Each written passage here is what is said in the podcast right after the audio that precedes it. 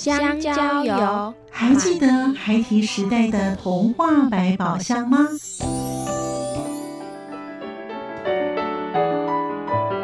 我是桂文雅，世界是一本美丽的书。我是曹俊彦，从小就喜欢画画。我的人生我是王淑芬。当全世界都在下雨，泥泞不堪，全世界。我是王家珍，持续不断，好好的写。我是林世仁，创作儿童文学，让我找到自己生命中的阳光，可以探寻到生命中充满不可思议的兴奋。就跟着徐凡，我们一起施展魔法，回到时光隧道里，一起去挖掘笔尖上孩提的奇幻之旅吧。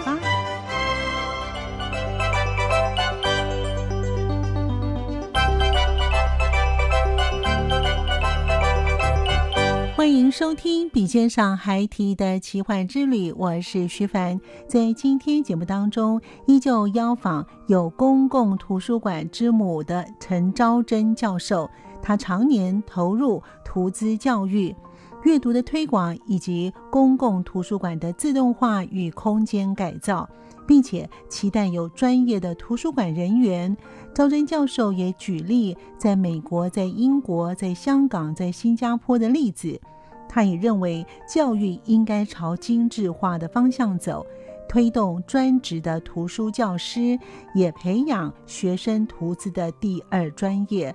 欢迎您继续的收听。作家私房话，拿来砥砺我自己，也是我们很多同道都用这句话来认识我的，就是常常灰心，永不死心。声音。印象馆单元，我们人的学习就是在图书资讯的一个世界里面。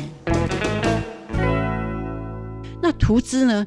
它基本上我还是在强调，它就是人与书之间的桥梁。就像小学，小学老师、图书老师，他就需要知道一年级的学他可程度可能在哪里，他可以读什么书，他可能对什么东西有兴趣，应该买什么样的书给他。二年级、三年级、四年级、五年级。哦，这是小学、国中，哎，又有国中青少年阅读的程度。中小学图书馆的 teacher librarian 管员啊，图书资讯图书馆图书资讯，或是管员，或是图书老师，他需要做的就是这样的事情。到了大学又不一样，大学在做什么？大学研究就更重要了。研究生、硕士班的学生、老师，所以大学图书馆它除了要提供学生这阅读所需要的资讯，还有很多的数位图书馆资料库啊。因为老老师要做研究，学生要做研究，所以图书资讯它是与时俱进的，它绝对是终身学习的要件。终身学习并不是光是读读闲书、读读课外书，事实上它就是跟着你一辈子的。譬如说，哎，像我儿子。他是一个建筑师嘛，他专业上他就需要不断的去阅读，不断的去学习，所以他就需要知道哇到哪里去买他专业的书。那如果是到图书馆去借，那图书馆也需要买建筑相关的专业的书。所以图书资讯为什么重要？因为我们人的学习就是在图书资讯的一个世界里面。我真觉得现在其实台湾人呢，很多的学校已经开始带动了。但是很多的成人可能没有赶得上进度哦，没有错，我很感谢，我还是要说，我很感谢你问这个问题。我只举一个例子来说，嗯，我们在美国的公共图书馆，美国那个纽约公共图书馆，它有一个公共图书馆，就是叫做工业商业图书馆，专业的公共图书馆啊，第五大道那个是它的人文社会图书馆。他们分类分的这么清楚，很清楚。它还有一个大的公共图书馆，就是艺术图书馆，专门收藏影音的。你的百老汇的那些节目啦，通通都会典藏在那边的。那我为什么举这个例子呢？就是一般人上班的时候，他如果在上班的时候，他需要去找资料。他有，他就是需要利用公共图书馆资源，他可能就在办公室，他就可以利用公共图书馆的资源连线进去，或者他就是到工业商业图书馆去找资料。他们那边还有真人图书馆，所谓真人就是有些可能是总经理、董事长退休以后，他会邀请他到那边去当志工，让人家哎，如果要创业的人可以去请教他。太好了。对他们不会觉得说上班的时候你到公共图书馆去找资料是翘班。可是，在台湾，请问一下，哪一个老板会说你上班的时间你不可以到图书馆去找资料？扣薪水，扣薪水。嗯，这就是说我们的成人其实，或是说我们的职场没有让人去做终身学习，没有这种观念，或是专业上他需要去找资料、去搜寻这件事情。我想，其实现在很多人。像老师讲的，要搜寻资料，还不知道怎么去搜寻。大家都是 Google 啦，对不对？对，Google 是 OK 的，但是你知不知道 Google 里面它的资料还是有分层次的，你还是有办法能够去辨别它的。所以资讯它的出版事实上是有一个 circle 的，这这要了解整个资讯的传播、学术的传播，它事实上是有一些的啊学术传播的管道。那我们要学习那个资讯它是怎么被 create 出来，怎么出版。啊，它经过什么管道？所以不同的资讯它有什么不一样的地方？我举一个例子，譬如说，哎，部落格、报纸、期刊、杂志啊，学术性的期刊跟图书、百科全书，哎，这有什么差别？它的资讯有什么落差？很多人都不知道。所以什么样的问题要找什么样子的资讯，它才是最合适的。这个是很重要的一个知识。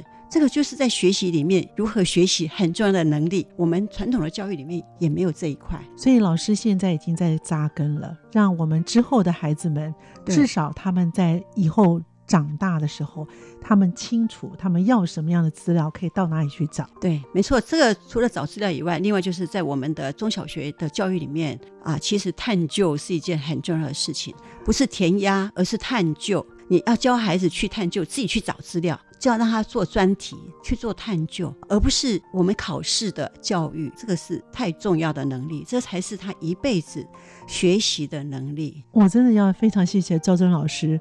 这么用力的 在推广，尽管呢在学校退休，又到另外学校开始，他还是一样不断的用这种方式来传播，就希望能够带动台湾的教育真正去能够理解哦。其实我们刚才前面讲了这么多呢，教授未为人知的贡献呢，就是公共图书馆的空间改造。如果我们光看资料，就像我一样，今天没有访问赵真教授的时候，我也不知道这么重要，它会关系到我们国家的一个发展。关系到一个企业的成长，甚至于呢，关系到一个家庭他自己本身能不能够进步，这些如果每个人点线面都做到的话，哇，这个国家不兴旺都很难。没错，嗯，其实书香社会嘛，嗯啊，终身学习的社会。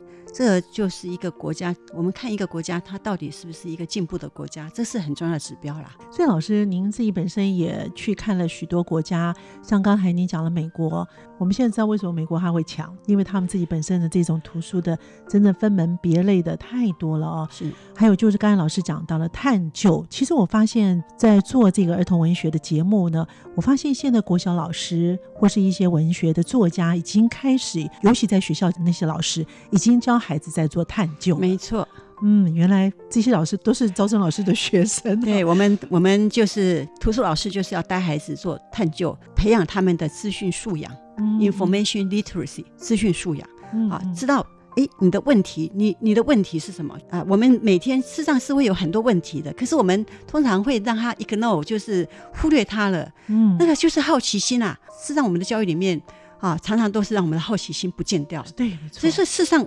这个就是一定要让我们啊的好奇心是可以去 define 去定义出来，那问题是什么？然后怎么去找资料？然后怎么去解决这个问题？哦，太重要了，太重要的能力。那周真老师呢？因为也看了各国的一些的公共图书馆啊，那目前台湾有哪些的地区在空间改造上面是有特色的呢？老师？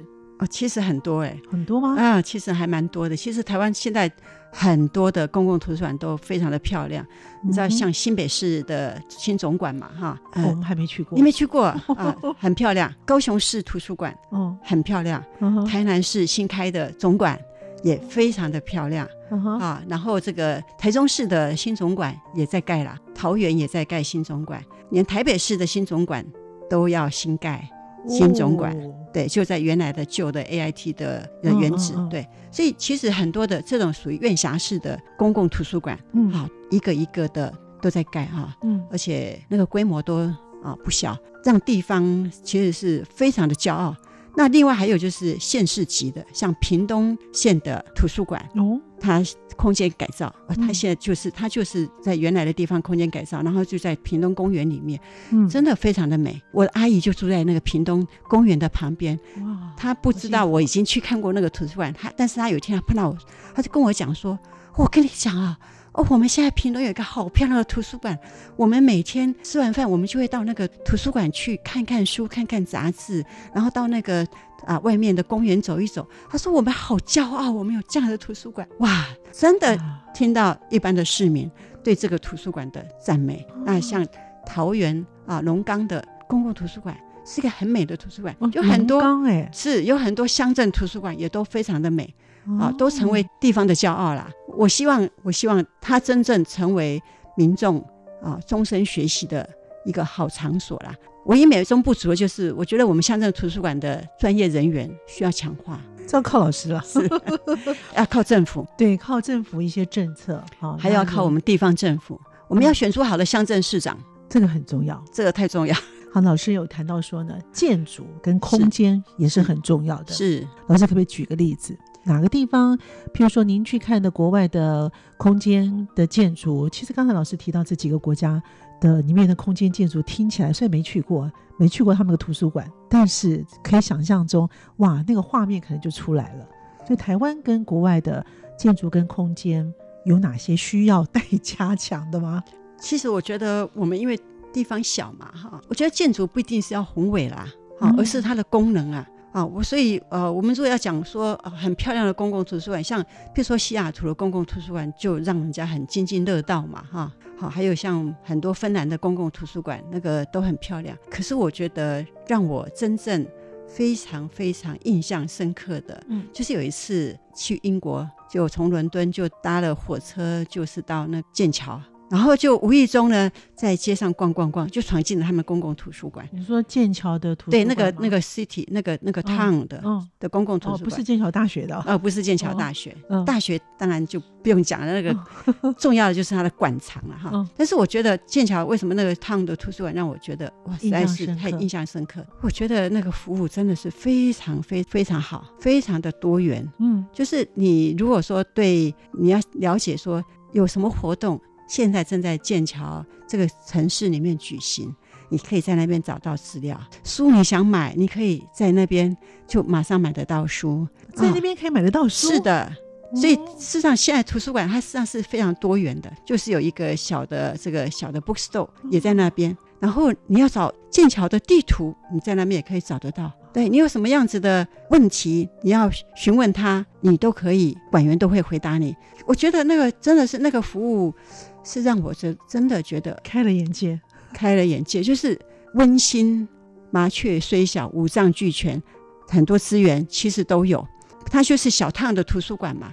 那我觉得我们现在台湾的公共图书馆美是美，空间应该是有改善。可是我觉得第一个就是在馆藏上面，事实上是不足的，多元性是不足的，深度是不足的。那为什么会不足呢？人员还是不专业啦。我觉得当你人员是专业，然后你给了够多的馆藏的馆藏的购置费。活动的办理的这个费用，那我觉得就会不一样了。所以我觉得是软体的问题，是我们在经营一个公共图书馆的的那个观念，其实还没有 upgrade。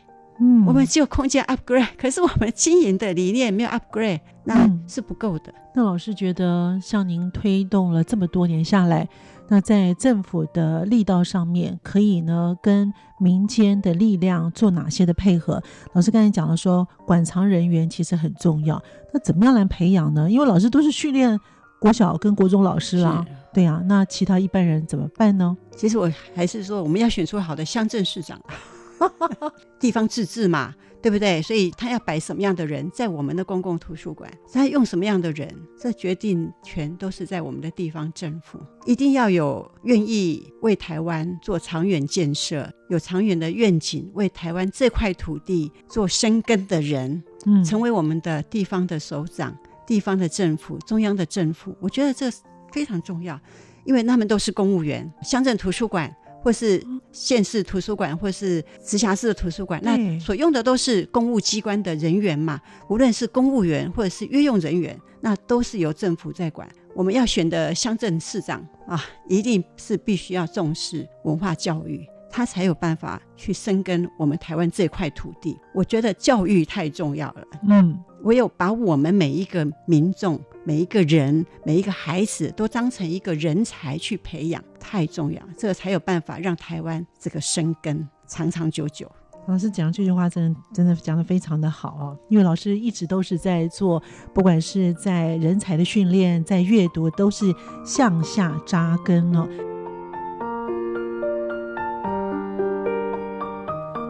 在节目的后半段，陈昭贞教授也谈到有温度的故事以及未来的规划。我们继续聆听昭贞教授与我们分享。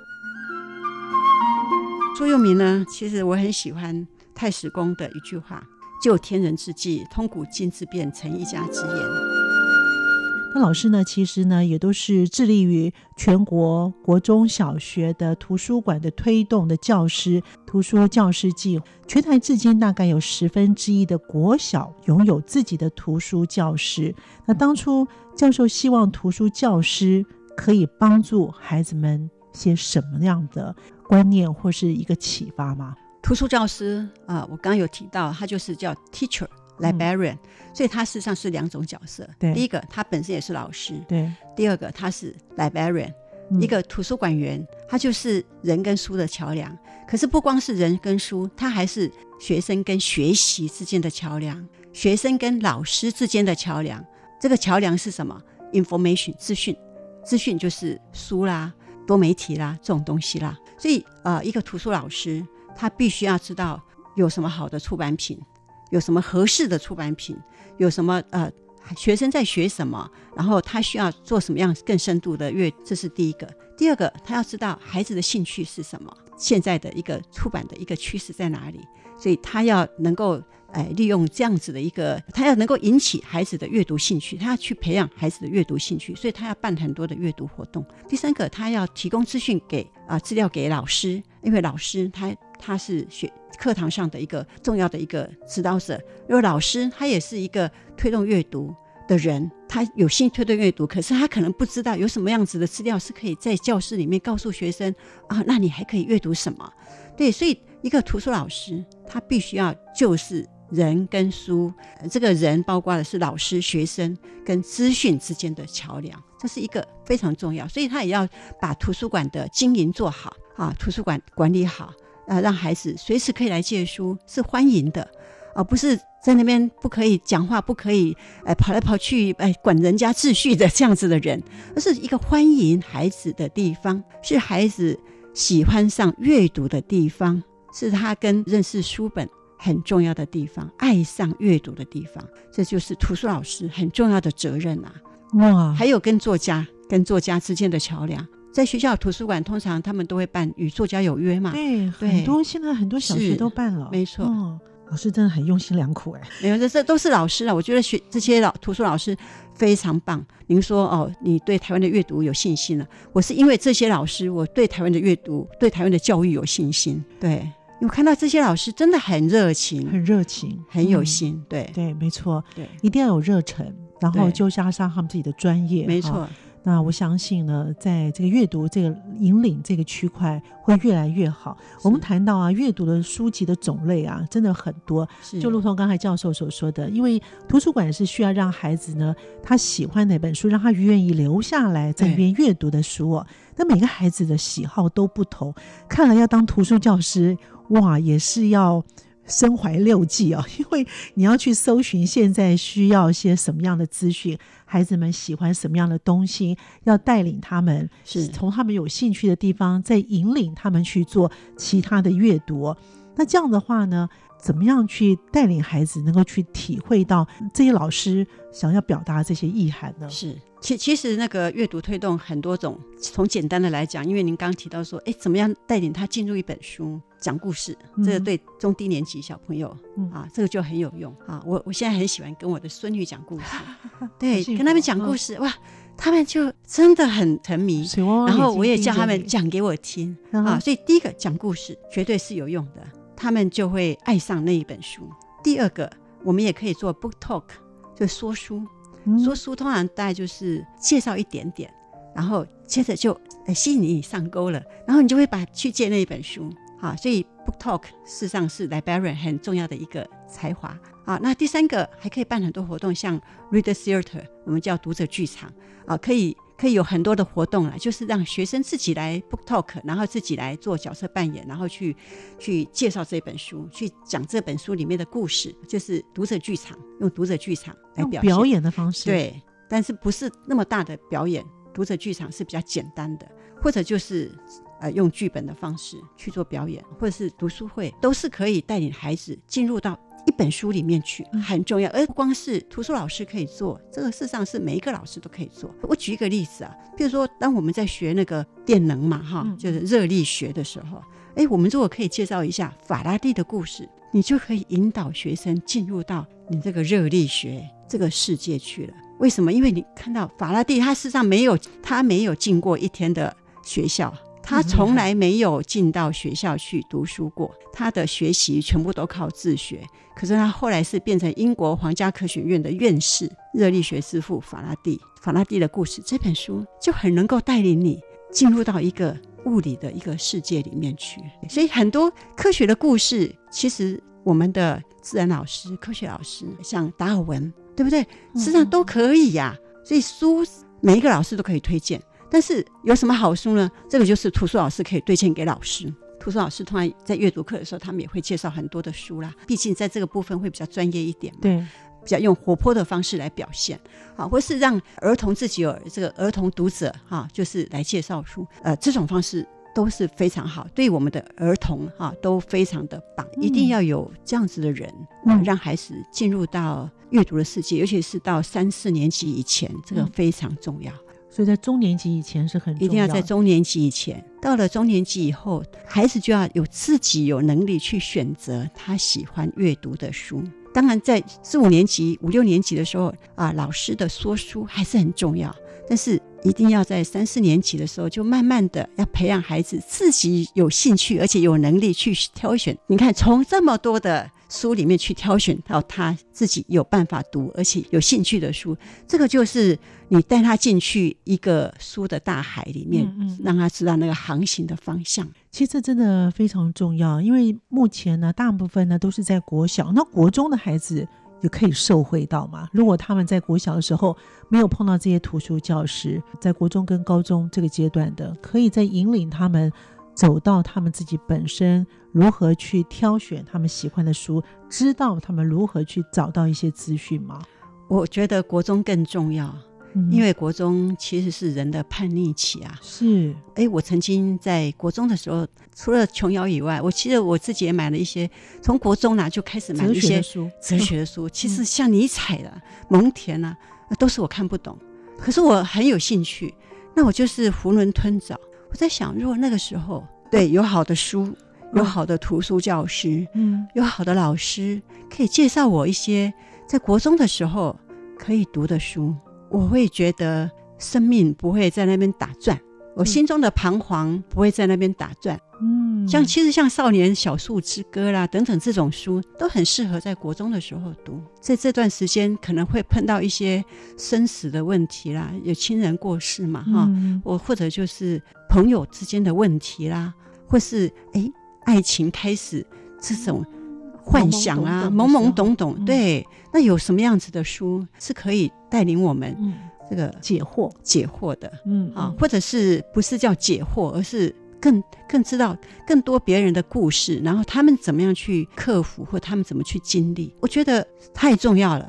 国中有国中的生命历程，嗯，高中又有高中的生命历程。到高中的时候，我到底未来我要往哪个方向？我的生涯，我的职涯的定位可能会是什么？我的生涯的定位，我到底要找文科还是理科还是什么？我的兴趣到底是什么？我觉得每一个时期都需要的。这个大概就是小学，就是你要阅读要有兴趣，要有趣味，广泛的阅读。到了国中的时候，当然还是要广泛。越来越广泛的阅读，可是我觉得每一个时期都有每一个时期的生命困惑。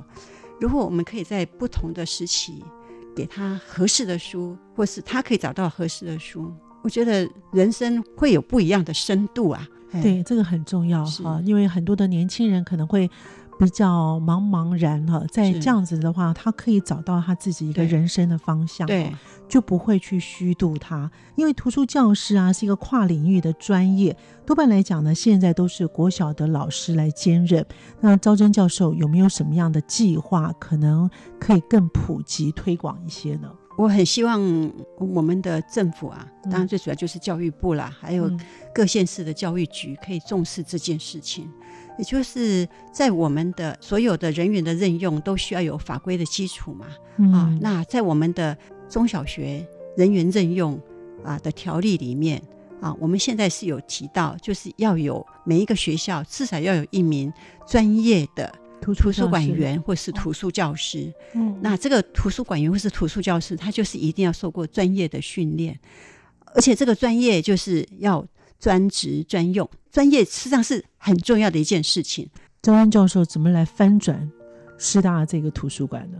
我我想很多很多面向，一定要让它是很 friendly 这件事情。这个 friendly 从空间、从服务，还有从馆藏啊，从查询系统，都要让它 friendly。空间改善，我在师大图书馆的时候，我做了很多空间改善的一个工作。嗯，所以让学生哇。根本就是觉得一味难求，就很想要进去那个对，根本就像到个咖啡餐厅一样哈，是咖啡厅一样，对，就非常呃心情非常放松，然后自律神经都会恢复起来了，对，很放松，对，无感哈，就是要让他无感，我不是说无没有感觉啊，是无感都。打开了，这个五官都打开，五官都打开，对你的视野、你的听觉都觉得很棒了哈。从空间改善去做，从馆藏建制去做，还有从系统去做。我最骄傲的就是，因为我们有一个留言板嘛哈，就是让读者贴个便条在上面给我们留言。当然，他们也有在线上留言，可是贴便条在那边留言更有一种温度。温度有一张留言。哎，我觉得很棒，可能可能是一个高中生留的言。嗯，他写说我要第一志愿考上师大图书馆，他不是说考上哪一个系，而是说考上师大图书馆，这就是对我们最大的肯定。看这样真的是很有成就感哈。是我们刚才讲了这么多呢，教授是不是有自己的座右铭呢？我有好几个座右铭。好，请说。但是没有变的，这些座右铭都是没有变的。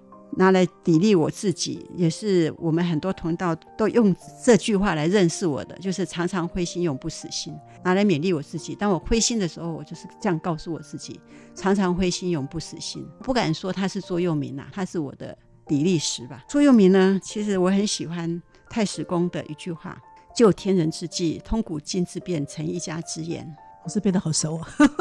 对，因为。我真的很喜欢，为什么呢？因为我觉得读书不外就是要就天人之际，通古今之变。那您一直都是在教学的道路上，还有一些什么样想要规划的，日后可要把它慢慢的完成呢？除了那啊原来的图书教师这件事情啊，我希望他能够真的每一个学校都有图书教师，而且是专职跟专业。我个人会很想在做的一件事情，就是在。儿童的英文阅读推动上面，因为我想我们去参观了，我常常带老师去香港还有新加坡去参观。我觉得我们跟香港跟新加坡就差在我们的英文的阅读能力上面，这个一定要靠多阅读。所以我希望能够成立英文阅读自工团，协助中小学校。来做英文阅读推动。我们非常谢谢赵尊教授，也谢谢听众朋友的收听。我们下次见了，拜拜。谢谢，再见。在今天节目当中，我们非常开心邀访到是有图书馆之母之称的陈昭贞教授，与我们分享他的理念。他常说“灰心永不死心”，以及他的座右铭“救天之际，通古今之变，成一家之言”。祝福昭贞教授，也谢谢听众朋友的收听。我们下次见。